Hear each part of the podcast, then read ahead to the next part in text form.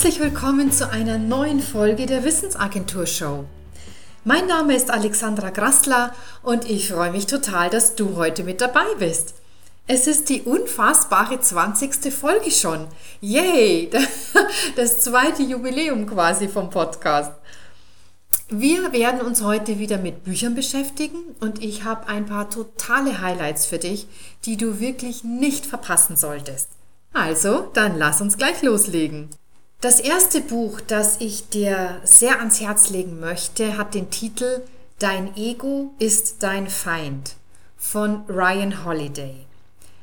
Und ich habe mir wirklich beim Lesen die ganze Zeit gedacht, können wir dieses Buch bitte zur Pflichtlektüre machen? Ich bin wirklich kaum nachgekommen, um für mich wichtige Passagen zu markieren. Im Inhalt dreht es sich darum, dass wir wohl alle kämpfen mit unserem Ego. Und zumindest mir scheint es so, dass Narzissten wirklich ziemlich im Vormarsch sind. Sie sitzen in wichtigen Ämtern, sind Vorgesetzte, gründen Familien und haben eines gemeinsam. Es ist ihnen wichtig, der oder auch die Wichtigste zu sein. An erster Stelle zu stehen. Die Bedürfnisse anderer gern mal vom Tisch zu fegen und dabei nach außen immer gut dazustehen. Es fällt ihnen schwer, für eine größere Sache als sie selbst einen Schritt, einen Schritt zurückzutreten und sich in Demut zu üben und auch mal Fehler einzugestehen. Unsere momentane Gesellschaft und die damit verbundenen Werte drängen uns geradezu in eine Abhängigkeit von äußerer Bestätigung und damit werden Menschen geschaffen, die es nicht aushalten zu scheitern. Wir alle haben diese Tendenzen. Und dieses Buch ist dafür die beste Kur. Meine Empfehlung ist wirklich, lies es, arbeite an dir und gib diese Haltung von Wahrhaftigkeit weiter und verabschiede dich von den Tendenzen zum Narzissmus, denn dein Ego ist wirklich dein Feind.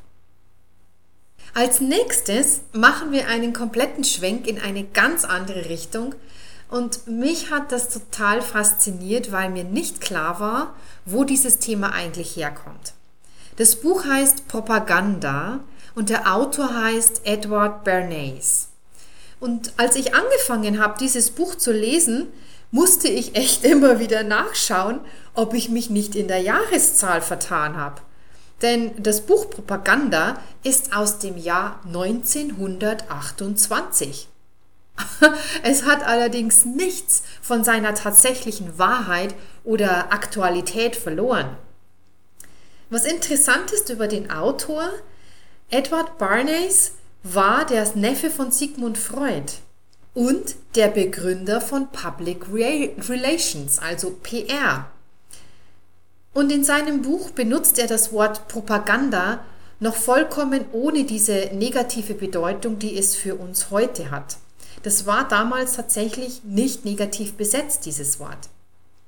Er zeigt ganz klar auf, dass viele Werbefeldzüge, Kongresse, Bekanntmachungen, Thesen, die aufgestellt werden und was die öffentliche Meinung verändert, ganz klar geplante PR-Aktionen sind. Das Buch beschreibt Möglichkeiten, wie sich Industrien ganz neu positionieren können, ohne dass sie auf dieses plumpe Kauf mein Produkt, das ist das Beste zurückgreifen müssen.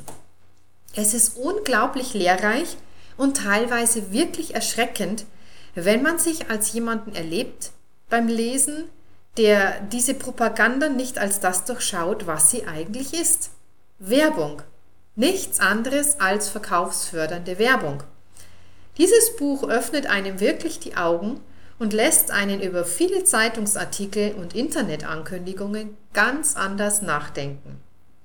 Ich kann dieses Buch nur jedem empfehlen, der sich auch nur im geringsten dafür interessiert, wie Manipulationen in unserer heutigen Zeit und schon früher funktionierten.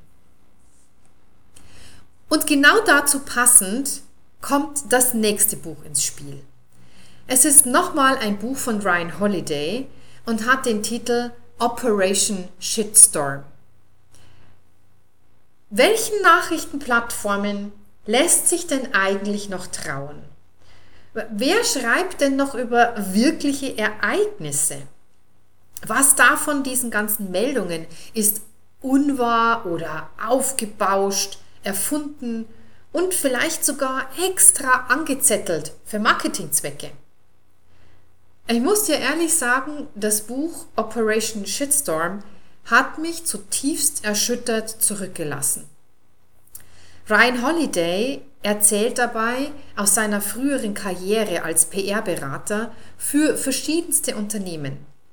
Er nimmt uns mit und lässt uns einen Blick hinter die Kulissen werfen, wie Nachrichten tatsächlich gemacht werden.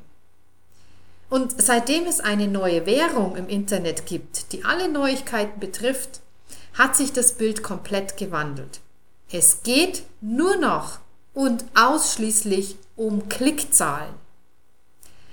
Das lässt sich natürlich zunutze machen, denn die Welle funktioniert so, dass Neuigkeiten, ob wahr oder unwahr, in kleineren Blogs und Nachrichtenportalen eingestreut werden. Und diese pushen das nach oben, weil sie sich eine Sensation und eben viele Klickzahlen erwarten. Und wenn hier nun mehr mediale Aufmerksamkeit erzeugt wird, dann greifen auch die größeren Portale diese Neuigkeiten auf, denn sie wollen ja nicht zurückstehen. Und so finden sich in Huffington Post, Medium, Mashable, TechCrunch und vielen weiteren bekannten Portalen Artikel, die in keinster Weise auch nur den Ansatz eines wahren Kerns enthalten. Wir glauben diesen Medien, denn sie erscheinen uns wahrhaftig. Ehrlich, ich kann es dir nur empfehlen, lies dieses Buch. Halte es wirklich durch, denn es ist teilweise richtig schwere Kost, sich das selbst klar zu machen, wie wir nach Strich und Faden tatsächlich manipuliert und vorgeführt werden. Und es ist sehr heilsam, sich von diesen Medien danach ein Stück weit zu verabschieden. Es ist ein schreckliches Buch, das leider schrecklich wichtig ist. Und wie dann, das ist eigentlich wie eine Fortsetzung aus aktueller Zeit zu dem Buch, was ich dir vorher vorgestellt habe, Propaganda. Okay, jetzt lass uns mal die Richtung komplett wechseln und ein nettes Belletristikbuch uns näher anschauen. Der Titel ist Die Schlange von Essex von der Autorin Sarah Perry. Die Schlange von Essex ist ein wunderbar erzählter Roman, der im viktorianischen Zeitalter spielt.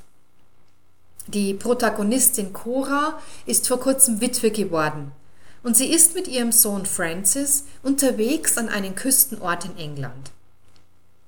Sie fühlt sich durch den Tod ihres Mannes eher befreit als traurig, da es nicht unbedingt die einfachste Ehe war.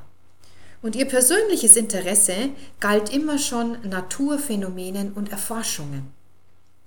So kommt es ihr gerade gelegen, dass es in Aldwinter zu seltsamen Vorfällen kommt, hinter denen die Einwohner ein mythisches Geschöpf vermuten. Cora kommt bei ihren Nachforschungen mit dem dortigen Pfarrer in Kontakt und es entspinnt sich zwischen diesen beiden so verschiedenen Menschen eine sehr berührende Geschichte. Mich hat das Buch von der ersten Zeile an regelrecht hineingezogen. Die Autorin Sarah Perry hat eine ganz besondere Art zu schreiben und manchmal hatte ich den Eindruck, dass sie wahrhaft versteht, mit Worten zu malen. Wenn du gerade eine wunderbare Lektüre suchst, die leicht ist und trotzdem nicht oberflächlich, dann wirst du mit diesem Buch glücklich werden. Es ist eine sehr schöne Geschichte, die sich dort entspinnt und gleichzeitig ein sehr interessantes Gemälde dieser damaligen viktorianischen Zeit. Ach, und vielleicht noch als letzter Hinweis, die Schlange von Essex hat den britischen Buchpreis 2017 als besten Roman des Jahres gewonnen. Als nächstes gehen wir wieder in eine vollkommen andere Richtung und dieses Buch habe ich wirklich geliebt. Es heißt Give Work von Leila Jana und es ist in Englisch geschrieben. Ich bin selbst immer wieder total begeistert, was für wunderbare Ideen in unserer Welt entstehen. Ideen, die den Ärmsten der Armen auf die beste Art und Weise helfen.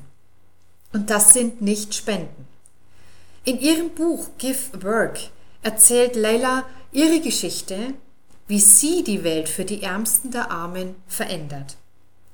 Ein großer Beitrag, ohne den dieses Modell von ihr nicht funktionieren würde, ist die Digitalisierung.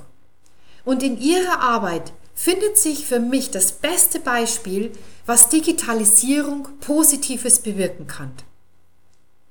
Leila geht von dem Standpunkt aus, dass Menschen, die eine Arbeit haben, sich selbst mit Lebensmitteln versorgen können, den Arzt bezahlen können, ihre Kinder zur Schule schicken können und damit nicht mehr in Armut leben müssen. Doch leider ist es in vielen Ländern der Erde immer noch so, dass dir eine tolle Ausbildung nichts nützt, weil es eben keine Jobs gibt. Und so werden die Slums rund um die großen Städte immer mehr. Und das Elend, das dort herrscht, ist unbeschreiblich. Leila hat eine Möglichkeit gefunden, digitale Arbeit in diese Bereiche unserer Welt zu bringen. Über Partner vor Ort, die Internetcafés haben und damit die Möglichkeit bieten, an diese große weite Welt angebunden zu sein. Und was mich total begeistert, ist ihr weites Vorausdenken wie sie die Lage einschätzt, warum Spenden nicht das Mittel der Wahl sein können, um Armut auf Dauer zu besiegen. Das Buch ist unglaublich mitreißend zu lesen. Ihre Geschichte ist eine Geschichte des leidenschaftlichen Verändernwollens und Gutes in die Welt zu bringen. Und wenn du auch Lust hast, dich mehr mit diesem Thema zu beschäftigen, dann such auch nach Talks, nach Vorträgen bei Google, die sie gegeben hat, um einen persönlichen Eindruck von ihr zu gewinnen. Sie ist eine unglaublich sympathische, offene und herzliche Person. Und ganz großartig, was sie in ihrem jungen Leben schon geleistet hat. Give Work, ein absolut empfehlenswertes Buch. Ja, das waren sie, meine heutigen Leseempfehlungen an dich. Und nachdem ich ja immer finde, dass man nie genug lesen kann, hoffe ich, dass auch für dich eine Inspiration dabei war und du, du dir eines von diesen Büchern näher anschauen möchtest. Wenn du immer zeitnah mitbekommen willst, was ich als lesenswert finde, dann folge mir doch auf Instagram. Du findest mich dort auch unter Wissensagentur. Und damit haben wir das Ende der heutigen Folge der Wissensagentur Show erreicht. Ich habe mich total gefreut, dass du mit dabei warst. Wenn du selbst noch mehr Buchtipps von mir lesen willst oder auch andere interessante Artikel, dann schau dich um auf der Webseite www.wissensagentur.net. Dort findest du viele, viele interessante Artikel und du kannst dich natürlich auch super gerne für den Newsletter eintragen. Ganz neu kriegst du dann als kleines Dankeschön ein E-Book zum Thema Burnout vorbeugen. Dann bleibt mir nur noch, dir einen wunderschönen Tag zu wünschen. Pass gut auf dich auf und bis zum nächsten Mal.